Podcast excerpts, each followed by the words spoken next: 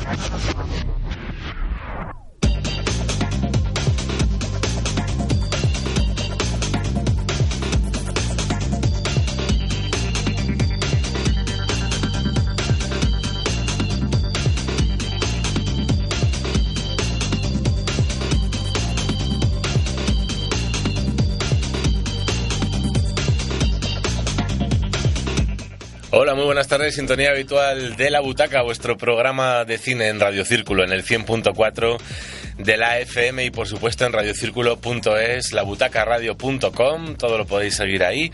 Vamos a estar con vosotros, despedimos ya a nuestro submarinista, submarino amarillo, que nos ha acompañado desde las 5 de la tarde poniendo muy buena música en el dial. Por nuestra parte, John Moneo en la parte técnica y también en el micro hoy. Muy buenas tardes, John. Muy buenas tardes a todos. ¿Qué tal? ¿Qué tal tú? ¿Qué tal estás que nos has tenido que abandonar por una obligación?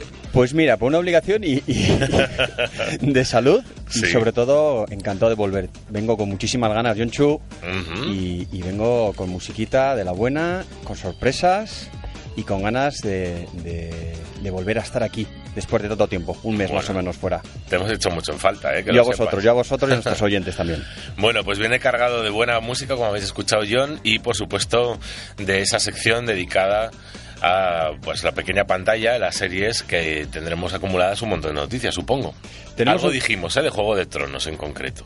Tenemos una sorpresa muy interesante, que tenía ya muchas ganas de, de lanzarla.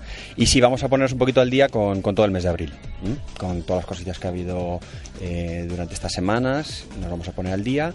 Y bueno, con alguna novedad, con alguna serie muy interesante que se está lanzando ahora, así que lo veremos más tarde. Muy bien, pues vamos a comenzar ya el programa. Tenemos muchas noticias acumuladas que iremos desgranando. Esta semana ya por fin no es tan necrológica, porque menudas dos últimas semanas entre Mariby Bilbao, Vigas Luna y Sara Montiel. A Dios gracias, esta semana no tenemos ningún fallecimiento mm, actoral, de actrices, etcétera, de directores. Y nos vamos a centrar en noticias pues por ejemplo Alta Films que se pone en alarma al igual que los cines Renoir. González Macho es la noticia de la semana. Dice que tira la toalla y pues que no le queda otro remedio que cerrar Alta Films su productora. Salta las alarmas otra vez en en el cine español es un gran problema y veremos a ver qué sucede con esas salas Renoir, como digo, en Plaza de España y también en, en Cuatro Caminos. Unas salas magníficas para disfrutar del cine en versión original subtitulada. Y esta semana es una semana de calidad en los estrenos de cine. Tenemos que hablar de muchas películas. Ha sido muy difícil hacer una selección en condiciones, pero sin duda, y me lo ha recordado John Moneo, una película muy potente esta semana es la que nos ofrece Matt Damon. La verdad es que es una historia bastante heavy porque habla pues de abrir una central de gas De gas, eso es. en una zona pues muy protegida y muy complicada, ¿no? Hasta dónde llega el ser humano y es capaz de, de hacer algo así. Hablamos, eh, a ver si encuentro la película, porque aquí con tanto papeleo uno no encuentra Tierra Prometida, es el título. Efectivamente. Matt Damon contra Freikin. El actor escribe y protagoniza un drama, como digo, que denuncia una peligrosa técnica para extraer gas. Nadie quiere tener algo así cerca de su domicilio, desde luego, en su territorio.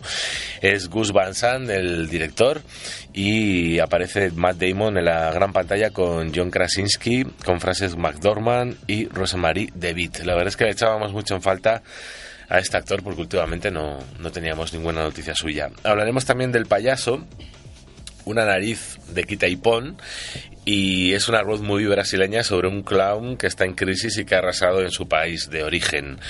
Es de Selton Mello la película y bueno, pues se interpreta a sí mismo junto a Paulo José, que es otro de los actores más conocidos en Brasil. Otra película que llega potente, potente, pisando fuerte hoy es La caza con Matt Mikkelsen y Thomas Bolarsen, el villano de Casino Royale, interpreta pues, a un profesor acusado de pederastia en un durísimo drama danés. Es el drama de, de la semana, junto a un lugar donde refugiarse que, también es un drama, esta vez romántico, que supone la última adaptación al cine de un relato escrito por el prolífico Nicholas Sparks tras el diario de Noah, Querido John o La última canción, entre otras películas.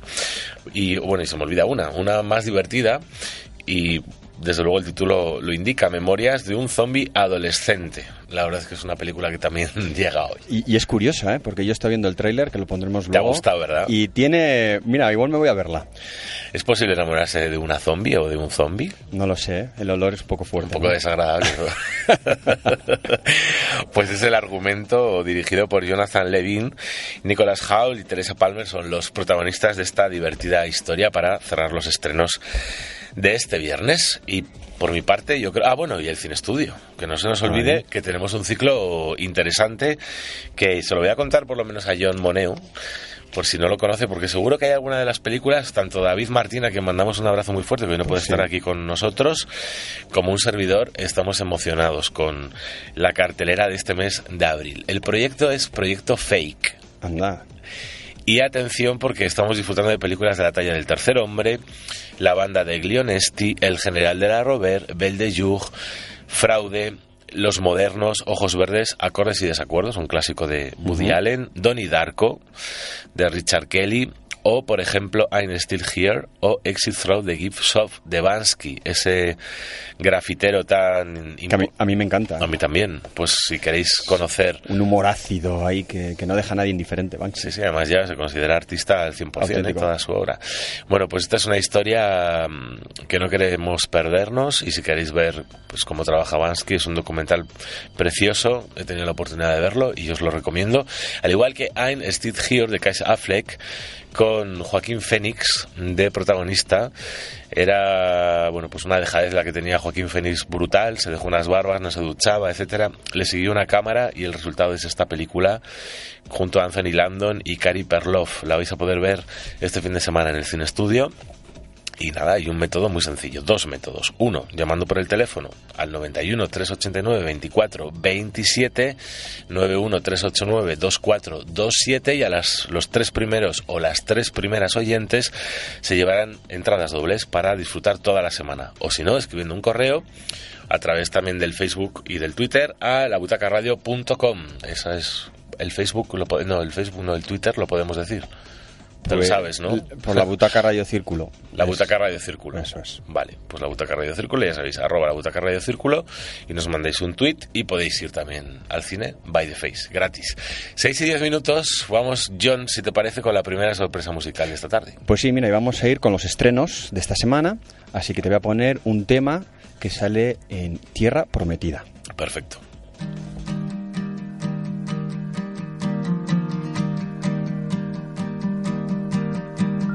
Taking over this town. They should worry. But these problems aside, I think I taught you well. That we won't run, and we won't run, and we won't run. And in the winter night sky,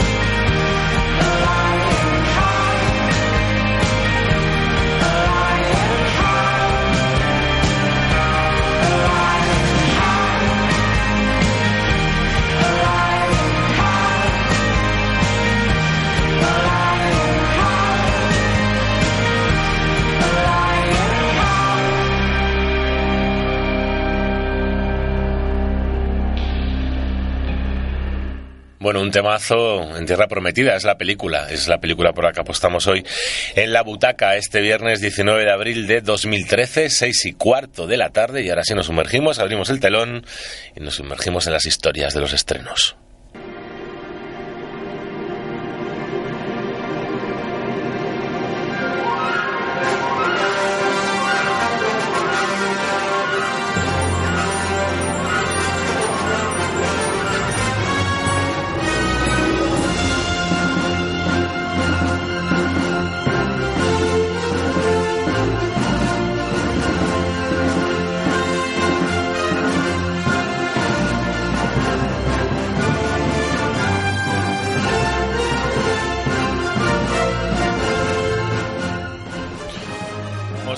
Primera película de esta tarde, En Tierra Prometida, en la filmografía de Gus Van Sant, se alternan películas de autor con otras más comerciales que le sirven para poder pagar las primeras. Tierra Prometida pertenece a este último grupo. De hecho, en ella hay más de Matt Damon que del cineasta, ya que no solo es el protagonista. Como hiciera en El Indomable Will Hunting, una película de culto que todos deberíamos tener en la biblioteca, también es coautor del guion, esta vez junto a John Krasinski, que se reserva el papel de un ecologista. En un principio iba a ser el debut como director del actor, pero una serie de contratiempos hicieron que finalmente delegara en su amigo Van Sant, que se la ha tomado como un encargo con el que compensar el estrepitoso, fracaso de Redsleds. Esto se aprecia en un academicismo que está en las antípodas de radicales ejercicios formales como por ejemplo películas también de culto como Elephant, Les Dice o Paranoid Park.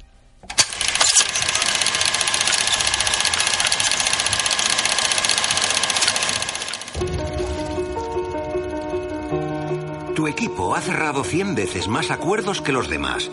¿Cómo lo haces? Me crié en una próspera comunidad agrícola. Carreras de tractores, derribo de vacas. Había una fábrica de Caterpillar. Cerró cuando yo empezaba el instituto. Y el sueño de aquel pueblo de granjeros se hizo añicos. Yo les vendo el único modo de recuperarlo. Me alegra anunciaros que vosotros traeréis el gas natural a McKinley. Es increíble que estemos tan cerca de la ciudad. Parece Kentucky. Cualquier lugar a dos horas de una ciudad parece Kentucky. ¿Eres la dueña de esto? No. ¿Y cómo es que haces tú todo el trabajo? Si firma el contrato, nos autorizará a perforar en sus tierras. Hay mucho dinero ahí abajo. Eso es cierto. ¿Cuánto habrá? No hay razones para no tener un instituto de primera categoría. ¿De cuánto dinero me está hablando? Podría ser millonario. Cree que sería más duro. Ha sido fácil. ¿Investigación dijo algo de activistas medioambientales? No. Déjame adivinarlo. 40, casado, marketing, dos hijos. 38, stripper barra camarera, pero nacida para ser cantante. ¡Soy maestra! No, no, hablaba de mí. Hola a todos. Estoy aquí porque perdí mi granja. La tierra se secó y murió. Y si eso le ha pasado a uno de nosotros, puede pasarle a cualquiera. El pueblo votará dentro de tres semanas. ¿Qué diablos ha pasado? Se suponía que era coser y cantar. Steven y yo podemos manejarlo. Lo sé todo de vuestra compañía. Sé lo que hacéis. ¿Crees que tienes lo que hay que tener? ¿Para derrotarte? Sí. Mira, aquí está. ¿Nos vamos? Sí. Este pueblo, esta vida, se muere. Todos lo veis venir y nadie se quita de en medio. No luchamos por la tierra, Steve. Luchamos por la gente. Nunca tendrá lo que ha venido a quitarme. Ni siquiera me gusta que esté por aquí intentándolo. Eres un buen hombre, Steve. Ojalá no estuvieras haciendo esto.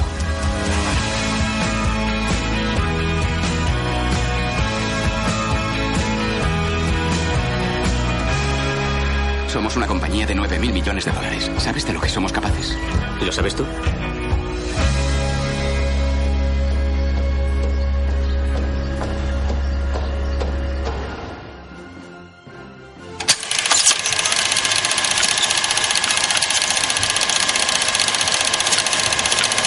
La segunda película que llega este viernes es La caza, un drama calumniador dirigido atención por Thomas Winterberg, interpretado por Mads Mikkelsen y Thomas Bolarsen, una película inspirada en las conversaciones del director Thomas Winterberg con un psicólogo infantil, todo real. Se trata de un matrimonio en crisis en la historia, una directora escolar pusilánime, un pueblo aburrido, son los materiales combustibles y la chispa es la mentira de una niña enfadada. La víctima de la explosión es un profesor de párvulos manchado con el peor estigma imaginable. Resulta irónico que Thomas Vinterberg, cuya celebración en el año 1998 se armaba en torno al desvelamiento de unos abusos, emplea ahora una acusación falsa de ese crimen para la que se anuncia como su primera gran película en mucho tiempo. Sin embargo, La caza tiene mucho en común con aquel film. La primera, su forma de retratar la reacción, eso sí, hostil, de una comunidad ante quien se sale de sus esquemas, bien por contar una verdad indeseada o por ser víctima de una calumnia. De ahí que ambas películas puedan dar mucho miedo por razones similares. Al igual que en Celebración, la forma en la que el protagonista de esta historia eh, es acosado, desterrado y pulverizado, bien a base de insultos o de puñetazos, puede quitar el sueño, pero no por la violencia, sino más bien por lo mecánico, casi ritual que resulta esta historia.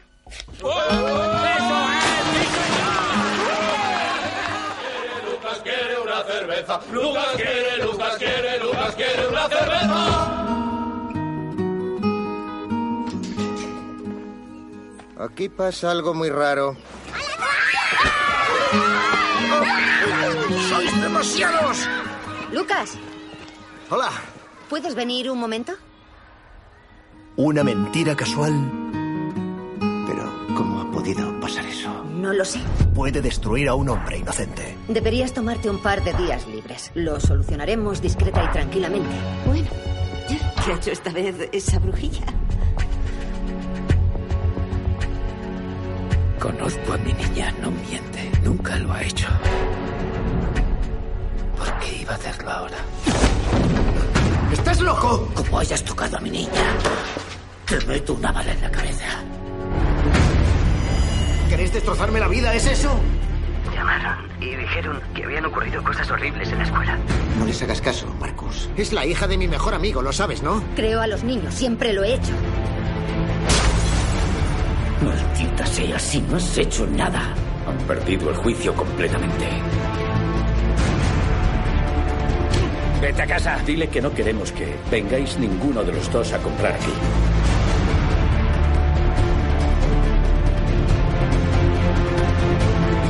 Decirme algo? Tranquilízate, Lucas. Está escuchando el pueblo entero.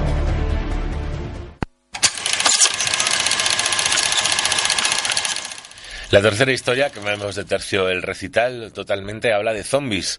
Zombies adolescentes, una película que arrasa en Estados Unidos, memorias de un zombie adolescente, un nuevo fenómeno que es otra vuelta de tuerca al mito de Romeo y Julieta. Funciona gracias a su delicada mezcla de humor, romance y acción.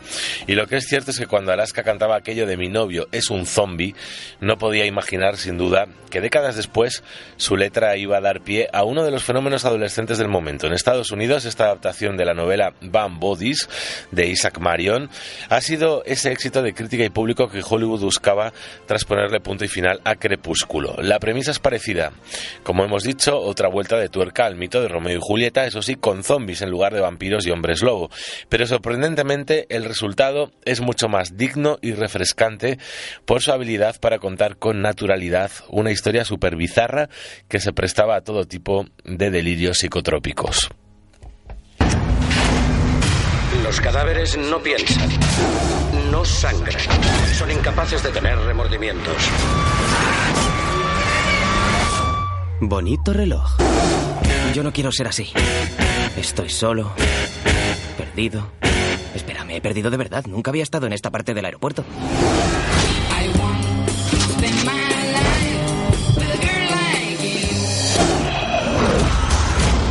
Di algo humano. La cagaste. Papá, me salvó la vida. No lo entiendo, pero está cambiando. Está aprendiendo a ser humano de nuevo. No le des mal rollo, no le des mal rollo. Ay, madre. ¡Abran fuego! Somos su comida. No se han vuelto veganos. Ponte a salvo. Hazte la muerta. Te estás pasando.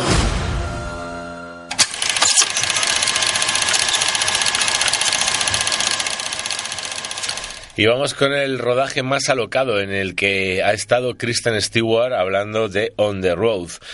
La verdad es que es un libertinaje en ruta. Vamos a ver a San Riley con Kristen Stewart y Gareth Heldum viven todo tipo de experiencias al límite interpretando pues a los protagonistas del libro que se convirtió en un icono de los años 50.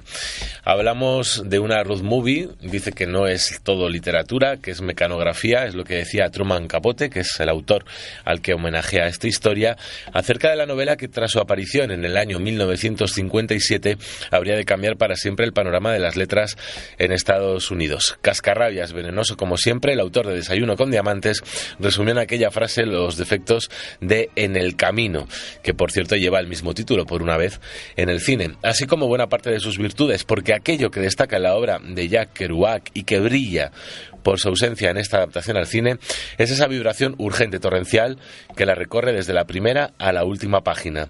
Paisajista como en diarios de motocicleta, pero mucho menos vital que en aquel film. Sals nos va a contar aquí con una puesta en escena y una ambientación espléndidas, pero también con unos actores, sobre todo destacamos a Kristen Stewart, de espontaneidad cuestionable.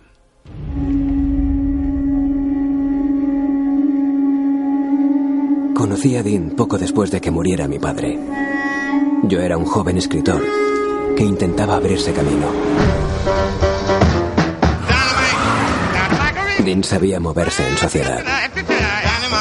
Acababa de casarse con una chica de 16 años llamada Mary Lou. ¿Dónde encuentras a esta gente tan asombrosa? Nunca he visto a nadie como ellos. No hagas nada que yo no haría. Con la llegada de Dean Moriarty comenzó una etapa de mi vida que podría llamarse mi vida en el camino. Por fin tomaste ese viejo camino. Dean no siente ninguna responsabilidad hacia los demás.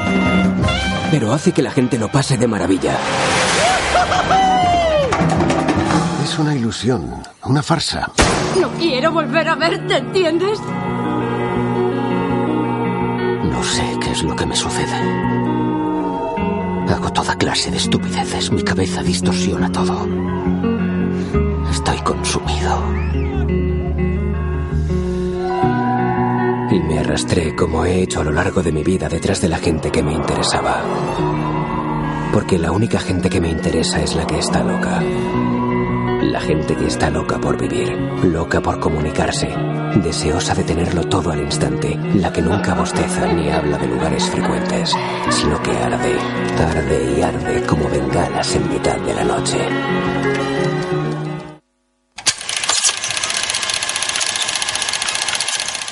Vamos ahora con otro drama, esta vez un drama romántico, un lugar donde refugiarse, es el título de la historia y supone la última adaptación al cine de un relato escrito por el prolífico Nicholas Sparks tras el diario de Noah, querido John, o la última canción, entre otras historias.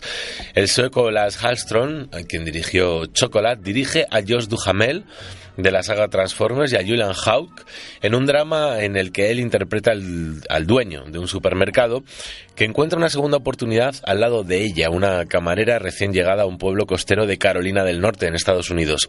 No falta en esta historia un terrible secreto en la vida de la chica que acabará por sembrar la discordia en esta pequeña localidad. ¿Ha visto a esta mujer?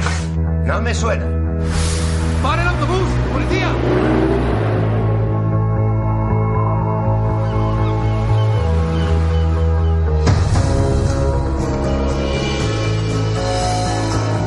¿Te gusta Southport?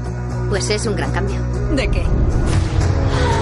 De un sitio al que no quiero volver. Esto suele ser solo una parada para mucha gente. A mí me gusta. Soy Alex, encantado.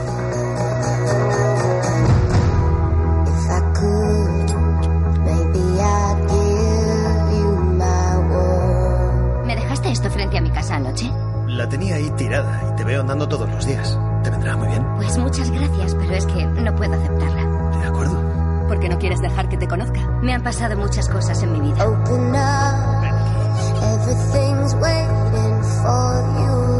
¿Sabes lo de su mujer? Falleció hace unos años. Vale, puede que haya exagerado. ¿Te gustaría dar un paseo en canoa? ¿En canoa? Yo quiero montar en canoa.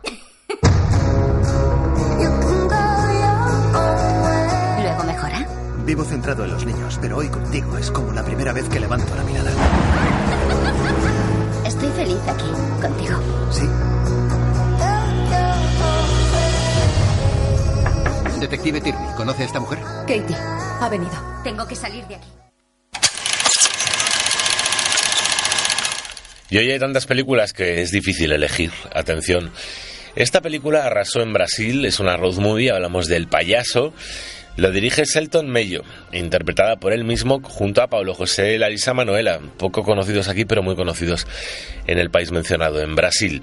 Selton Melo, nombre artístico de Selton Figueroa Melo, es un actor muy popular, como digo allí, ahonda en el mito de la tristeza del cómico en El payaso, segunda película que dirige tras debutar con Feliz Natal, que seguro que conocéis del año 2008, y de la que es también guionista, productor y protagonista. Pues bien, una cinta que ha sido vista en Brasil por un millón y medio de espectadores. Fue elegida por su país como representante en los Oscar de ese mismo año y se llevó 12 premios Goya brasileños. Para entendernos, una película que ha arrasado allí. Su autor la define como una road movie en la que lo más importante no ocurre en el viaje o en el paisaje, sino dentro de los personajes. El protagonista es Benjamín Velo, un payaso que recorre durante los años 70 los pueblos con un circo modesto, formando pareja artística con su padre, que es Valdemar pero que tiene la sensación de que ha perdido su gracia. Un día, cansado de vagar sin rumbo, decide alcanzar sus sueños de tener una dirección, una identidad y un techo fijo. En el fondo, su único deseo es convertirse en un tipo común, lo que a él le parece que es una persona normal. Es una película que veremos a ver cómo la acoge aquí nuestro público, pero desde luego en Brasil ha arrasado y fue la candidata, como digo, a los Oscar. Pues con el payaso ponemos punto y final. Pues sí, y además tiene una pinta buenísima. Yo he estado viendo el tráiler, que, que no lo hemos podido poner porque es en portugués, para no aburrir a nuestros espectadores, pero tiene una pinta excelente. Y vamos a poner un tema musical. Relacionado con... Con tus dos ayudantes en el programa. Bueno, puntos suspensivos. Puntos suspensivos. ¿Qué sabes que tienes como ayudantes? Pues a dos tontos muy tontos.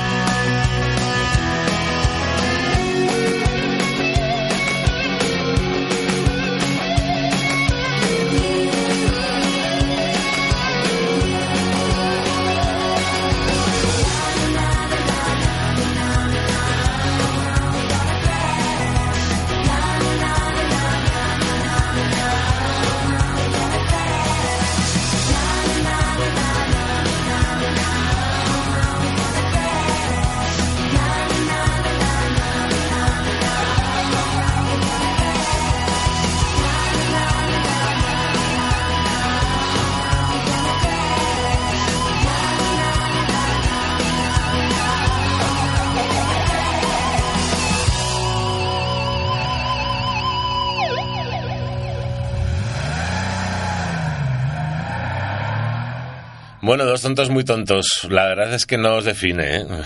muy bueno, eres muy bueno. En fin, es la banda sonora de esa película, 6 y 35 minutos de la tarde, antes de pasar de la gran pantalla a la pequeña pantalla y de las películas que ha sido difícil hacer un resumen, porque hay muchos títulos buenos que llegan este viernes 19 de abril a los cines y hablar de esas series y retomarlo con John Moneo. Os quiero recordar ese número de teléfono y esa dirección donde podéis escribirnos para poder ir al cine estudio, pues a ver ese ciclo fake. El ciclo fake, eh, jolín, a mí me parece que es de los mejores que ha hecho el Círculo de Bellas Artes en mucho tiempo. ¿eh? Sí, ¿verdad? Pues no hay ¿De mucha verdad? participación de llamadas con este ciclo. E igual No es mucha gente está conduciendo y conducir y el teléfono, sabes que está prohibido. No, da igual. No, no debe calar como otras veces. Por el año, bueno, el año pasado ya, porque ha, ha pasado mucho tiempo con The Artist quemaba el teléfono en el cine estudio y que yo recuerde fue la película que más éxito ha tenido en antena. Hombre, pero hay películas comerciales, ¿eh? Donnie Darko, la de Joaquín Phoenix, que son muy, muy interesantes, ¿eh? y la de recomiendo- I'm Still Here, También. de Casey Affleck, porque, bueno, este que es el hermano de Ben Affleck, el director, y... Y no son nada de películas. Dogman y cosas extrañas así, No, sino no, no, son y- muy buenas, ¿eh? y muy, buenas. actuales, porque, por ejemplo, esta que menciono es del año 2010, Exit Through the Gift Shop de Bansky, que os la recomiendo, la he visto y me ha encantado, de Estados Unidos del año 2010 también. Y historias como Cuerpos, Cristales como Cielos, que es de Nauseros, es una película española que se proyecta en digital y la han hecho aquí, nos lo contaba Felipe Cabrerizo. Es un montaje de muchas películas, muy curioso de ver, y es en proyección digital. Son algunos de los ejemplos más recientes, por supuesto clásicos como Acordes y Desacuerdos, de Woody Allen, que si no habéis visto no podéis dejar de ver, o Ojos Verdes de Basilio Martín Patino. Un montón de películas que vais a poder ver. ¿Qué, qué número de teléfono era? Recuérdanoslo. 91 389 24 27 91 389 2427 también podéis escribirnos a la butacaradio.com o por supuesto ese hashtag y para pues, escribir el, el tweet a la butaca radio. Ahí está. así que es muy sencillo. Mm, más fácil imposible. Entradas dobles tres dobles estéis a tiempo de hacerlo. No sed perezosos y nos encantaría saludaros. Así que ya lo sabéis en directo aquí en la butaca. Y ahora sí John Moneder es el protagonista de los estrenos y de las anécdotas de la pequeña pantalla con las series. Pues vamos a ello entonces.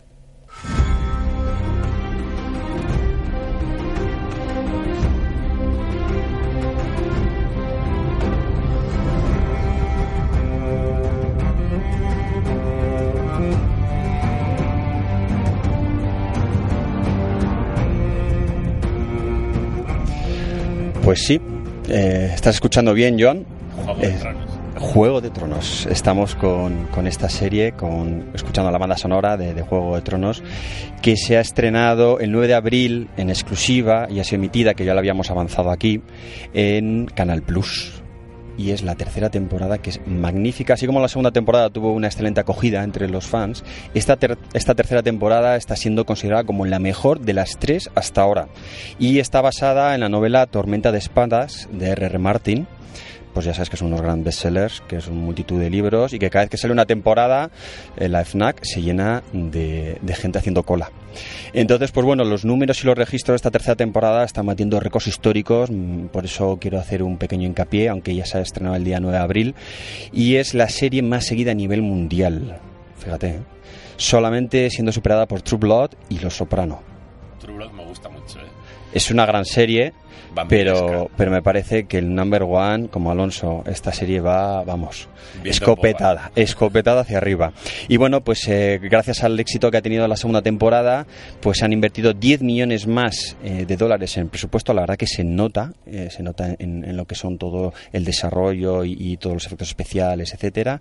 Y luego, además, Canal Plus, que por eso lo quiero comentar, ha desarrollado unas aplicaciones para smartphones y tablets que a la vez estás viendo la serie, puedes ver contenidos extra totalmente interactivos a tiempo real.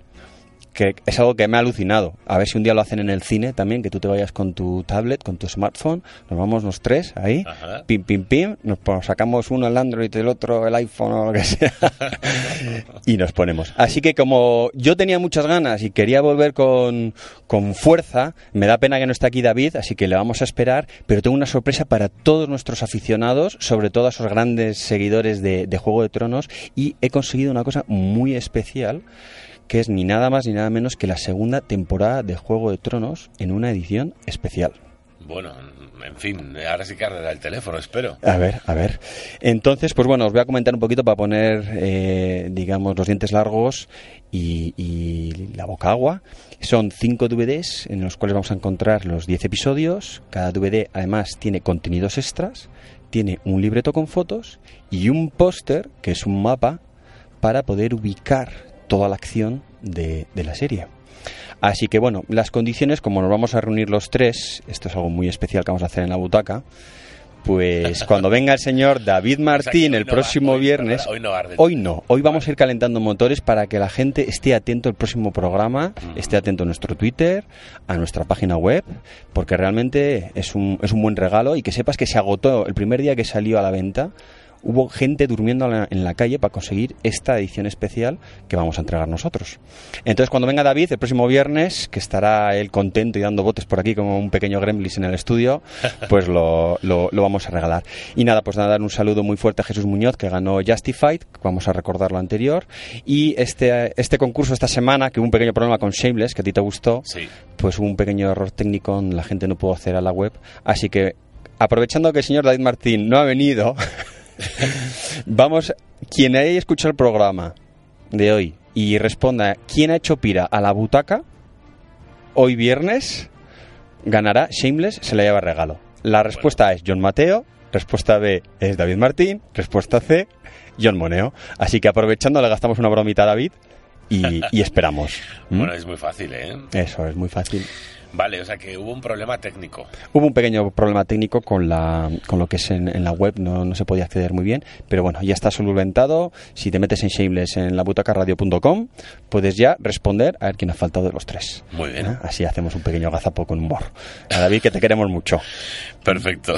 Y entonces, pues bueno, comentaros rápidamente que eh, la serie se va a emitir los martes, se está emitiendo a las nueve y media y ahora vamos a hablar de uno de los estrenos grandes de este mes que le va a hacer eh, competencia a- al programa, digamos, de, Game of Thrones que se llama Defiance en el canal Sci-Fi que ha sido estrenado el 16 de abril y ha sido una de las series más esperadas los últimos años por un motivo, porque se ha lanzado tanto la serie como un videojuego, todo en el mismo día, todo a la vez y todo totalmente interactivo. Y yo tengo aquí apuntado lo de money, money, money, money. Ya sabes, que todo lo intentan rentabilizar los americanos. Desde luego. Pero efectivamente se nota porque han hecho una gran inversión. eh, se ve claramente que es una superproducción, que ya le gustaría algunas películas de cine.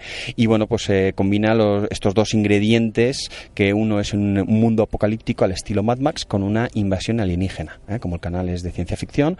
Y realmente eh, es una gran apuesta, es algo muy interesante, algo totalmente novedoso. La historia se centra en una ciudad pequeña en San Luis, en Estados Unidos, donde vive diferentes razas alienígenas y humanas. Ahí viene un poquito de reminiscencia Star Wars, Star Trek. No y es copia. Oblivion, Oblivion que Y Oblivion. la semana pasada. es que y está- Oblivion, que tengo una sorpresa con Oblivion también. Vale, bueno, me he adelantado. No, no, no, no tiene nada Vale. que ver. Pero bueno, sí, va en esa línea y no es como estos plus de series también con alienígenas, etcétera. Realmente las críticas que yo he leído la ponen fantástica, muy bien, muy bien. Y bueno, y algunos personajes tienen esta línea draconiana, digamos, este estilo draconiano de Game of Thrones o élfico de, del Señor de los Anillos. Y bueno, eh, comentar a la gente que se echa en el canal Sci-Fi a las 22.25 los martes. O sea que haciendo un poco contraprogramación a Canal Plus. ¿eh? Y bueno, y rápidamente comentaros los estrenos de este mes que vamos a terminar ya. Primero, el más importante, el 8 de abril se estrenó Mad Men, para aquellos que, que- que estén perdidos, etcétera, la sexta temporada. Telita. También la de Touch, de Kiefer Sutherland, que a mí me encanta ese actor, fantástico. La segunda temporada de Touch, que también así tiene un toque paranormal, con telequinesia, un crío, etcétera, muy, muy interesante, en Fox. Y acabamos con Revolution también en Sci-Fi, que Sci-Fi este mes ha venido fuertite, fuerte, el 3 de abril con capítulos nuevos, etcétera, etcétera, etcétera. Y ya hemos terminado, John. Bueno, pues muy interesante. David Martín, muy bien tu, tu, tu reseña. Es aquí el que se...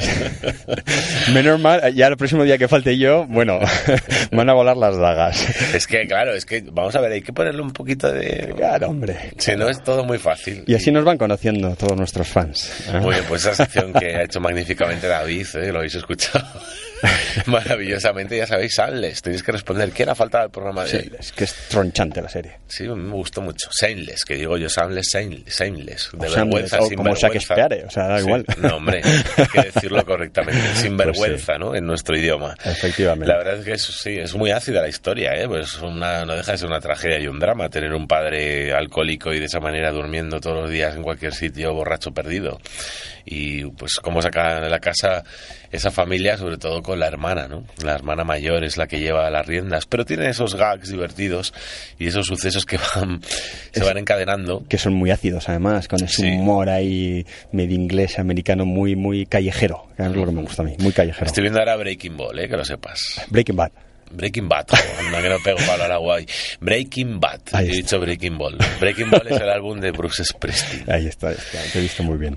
vale, bueno, pues hemos llegado a las 6 y 46, ¿eh? todo acaba en 6, enseguidita vamos a hacer un repaso por las principales noticias y yo creo que es hora porque si no se nos echa el tiempo encima. Estad muy atentos porque hay cosas muy curiosas que contaros.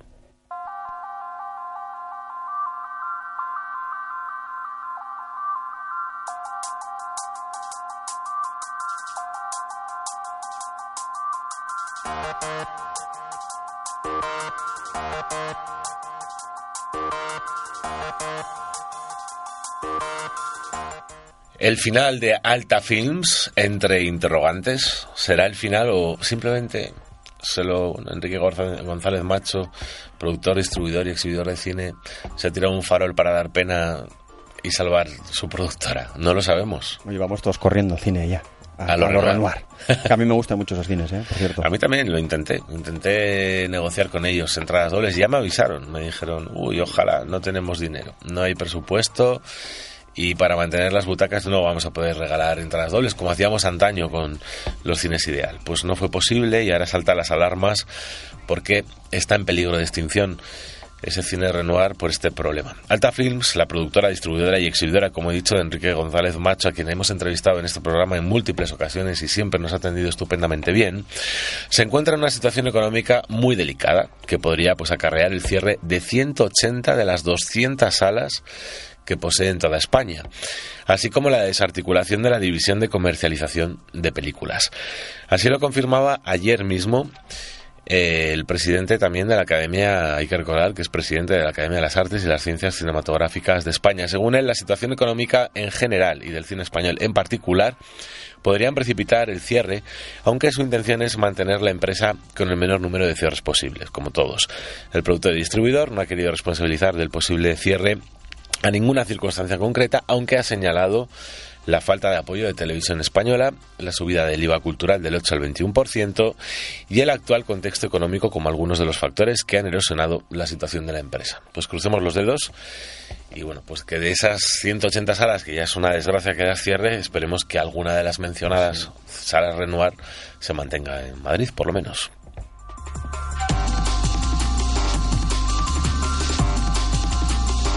Otra noticia curiosa y que no me explico es por qué Gwyneth Paltrow es la más odiada en Hollywood. Yo tampoco. ¿Verdad? Porque es una majetona, por cierto. Nuestra Talavere. Bueno, ya me he metido en un gentilicio que no sé cómo se dice de Talavera. Mus. bueno, vamos a decir. Es que no sé cómo decirlo. Castellana nos vale, ¿no? Porque pues Talavera de la Reina está en Castilla-La Mancha, Manchega. En Hollywood hay listas y clasificaciones para diseccionar el negocio de pies a cabeza desde lo más selecto hasta lo más aborrecido por el personal. Y en esto parece que este año Gwyneth Paltrow se ha llevado el máximo galardón. Su nombre encabeza la enumeración de personajes que no caen bien entre el gran público, que es al fin y al cabo el que hace mover la industria en taquilla.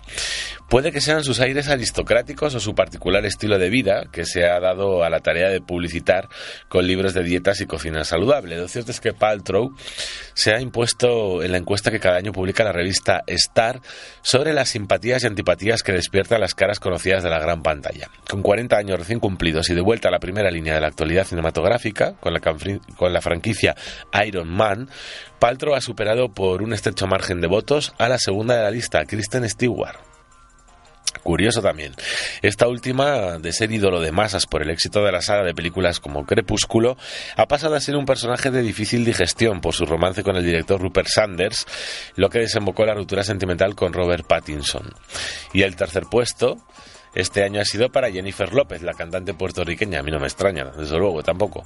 Un poco menos querida que John Mayer o Catherine Hale, la actriz de 34 años que no ha terminado de conquistar al público con sus comedias de corte comercial. En la clasificación también hay personajes del mundo de la música, como mi queridísima Madonna que es que aparece en la lista, lo tengo que decir. Y además es una noticia negativa para mí. Fíjate. Justin Bieber, tampoco me extraña, y Taylor Swift, mezclados con Anne Hathaway, Aston Kirchner, no, Kirchner es... Catcher, ¿no? Catcher. Y Angelina Jolie, quizás Ay. lo dejamos para Argentina. No hay que olvidarse además de Lindsay Lohan, habitual en los tribunales de justicia con- por sus problemas con la droga y el alcohol, ni de Chris Brown, cuya paliza a la cantante Rihanna pues aún pesa. Una noticia que me parecía curiosa para contaros. Que sí, que por cierto, que es un poquito como pasa aquí en España, con estos famosos casposos, porque encima son los más rentables de Hollywood. Es verdad, Que los, los que he mencionado, ¿no? Sí, todos. Curiosamente, cuanto más casposo eres, eres más rentable. Así que. ¿Madonna es casposa? No. Yo estoy hablando en el panorama español, ¿eh? Ah, vale. Ellos por lo menos son casposos pero con glamour, tienen un algo, son actores de cine. O sea, Los casposos, nuestros cas- casposos rollo de estos No, casposo aquí que triunfa en Hollywood. que triu- no, me refiero que el, el tema de que ellos son los más odiados, en teoría la gente tiene les tiene un poquito como una especie de, de repulsión entre comillas, pero te enganchas a ellos. Y los que más triunfan en España, quieres decir que son los más casposos. Eso es que no tienen ni, ni por asomo el mismo glamour que los americanos. No, no, totalmente de acuerdo. Con unos casos más que con otros, pero total- totalmente cierto.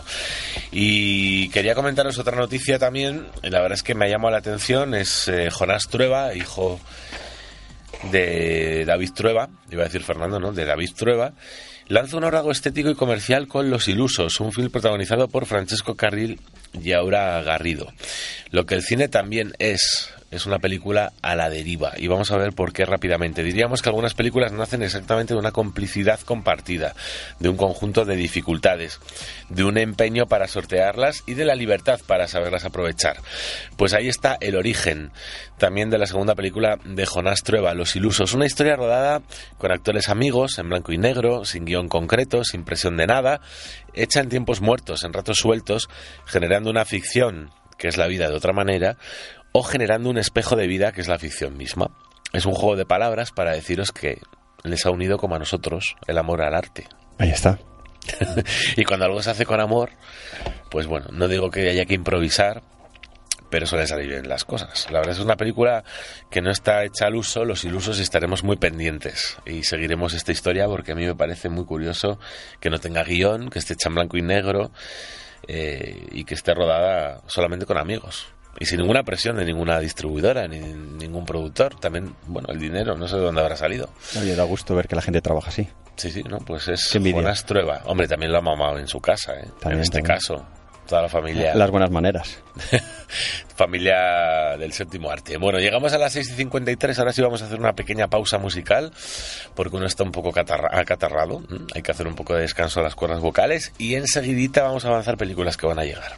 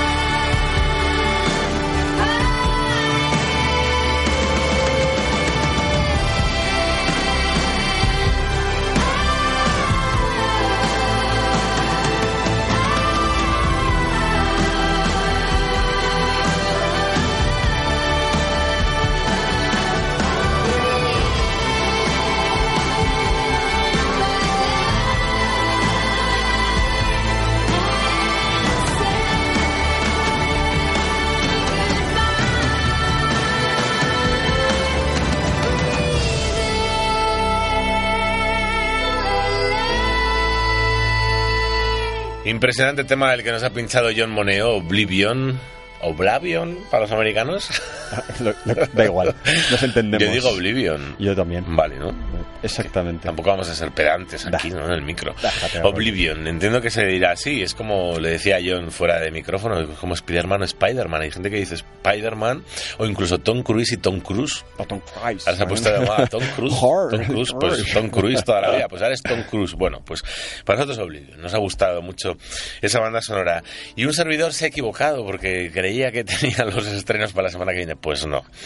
Eh, generalmente las revistas siempre cierran la última semana del mes y efectivamente esta vez que yo lo voy a mencionar tenemos el fotogramas magnífico siempre es una buena guía para seguir igual que el Cinemanía los dos un buen apoyo efectivamente por supuesto y lo que voy a hacer es resumiros los estrenos de DVD que siempre los dejamos un poco en el baúl Hmm.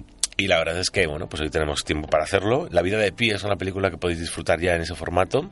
¿Te gustó? Me encantó. O sea, es que no que me gustase, me chifló. Te chifló. Pues fíjate que a mí me daba pereza y tendré que verla ya en DVD. Me chifló, me chifló. Sí. Sí.